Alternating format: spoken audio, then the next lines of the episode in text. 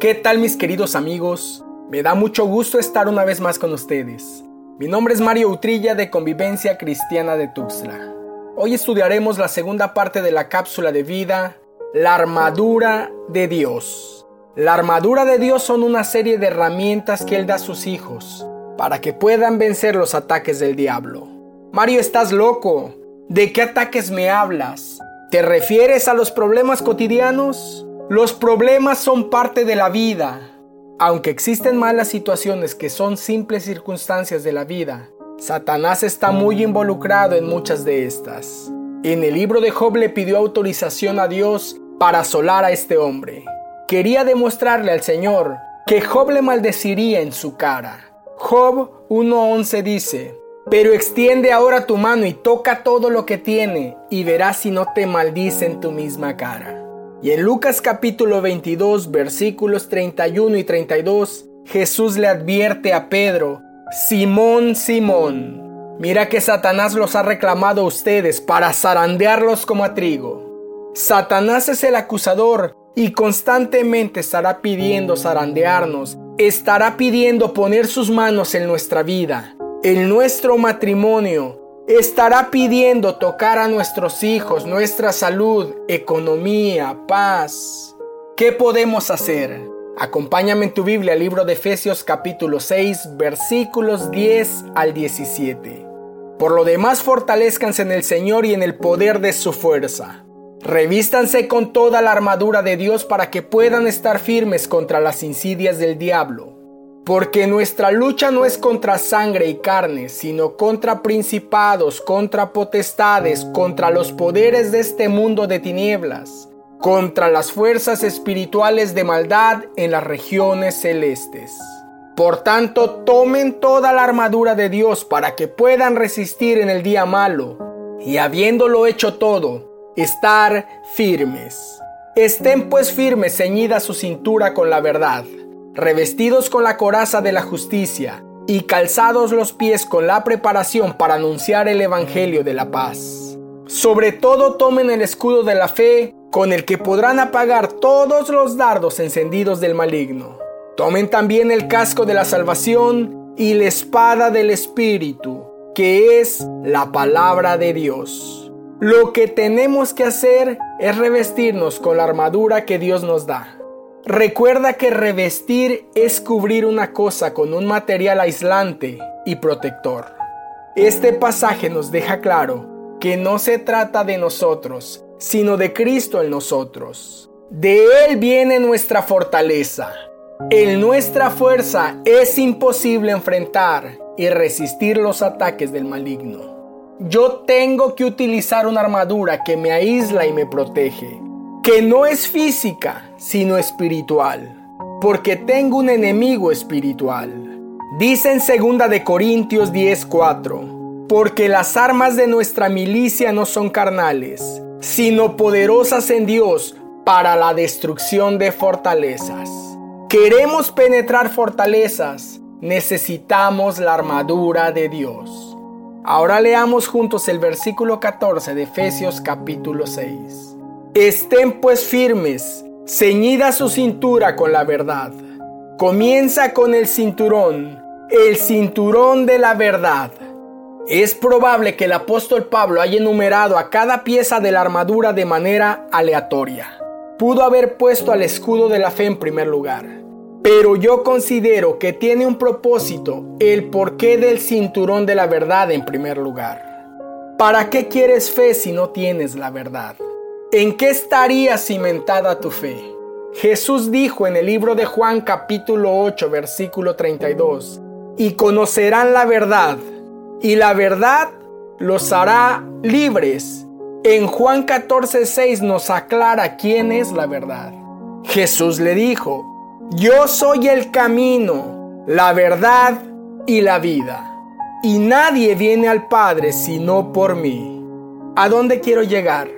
Mi querido amigo, si no tienes la verdad, entonces no tienes nada. Y la verdad es Cristo. Si no tenemos a Cristo, entonces no tenemos nada.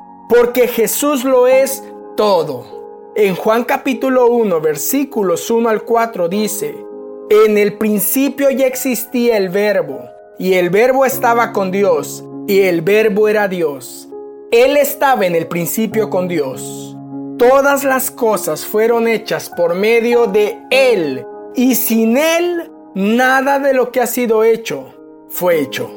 En Él estaba la vida, y la vida era la luz de los hombres. El versículo 14 dice, y el verbo se hizo carne y habitó entre nosotros. El verbo es Jesús. La palabra hecha carne es Jesús. Es por esta razón que se nos hace absurdo que una persona pueda cambiar tan solo por leer la Biblia. No seas hipócrita. Todos te conocemos. Tú eres de lo peor. No me digas que te lavaron el cerebro. Ese hombre, esa mujer, tu vida y la mía puede ser transformada cuando nos exponemos a la luz de Cristo, a la palabra de Cristo, a la verdad que es Cristo. ¿Sabes por qué? Porque esa palabra se hace viva en nosotros. Él se hace carne en nosotros y ya no vivo yo, mas Cristo vive en mí, exclamó el apóstol Pablo. La armadura de este pasaje estaba inspirada en la armadura del soldado romano, donde el cinturón le daba firmeza al vestido, a la coraza, a la espada y en general a toda la zona central del soldado. Mi querido amigo, si tu teología no es Cristo, o el centro de tu doctrina no es Jesús, entonces todo lo demás no tiene firmeza. En algún momento vas a tropezar y a caer. Si tu doctrina tan solo está basada en manifestaciones espirituales y el sensacionalismo, vengan hoy a esta campaña de milagros y sanidades. Hoy el apóstol hará caer oro y diamantes del cielo. El día que no veas ni sientas nada, tu fe estará en peligro.